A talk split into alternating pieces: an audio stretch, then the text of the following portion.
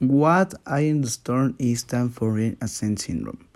It's a relatively rare motor speech disorder in which the pain's pronunciation is perceived and framed by listen, listeners from the same community of speakers.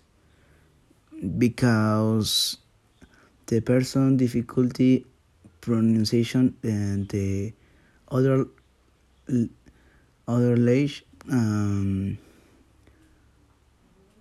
is this is uh, I understand the syndrome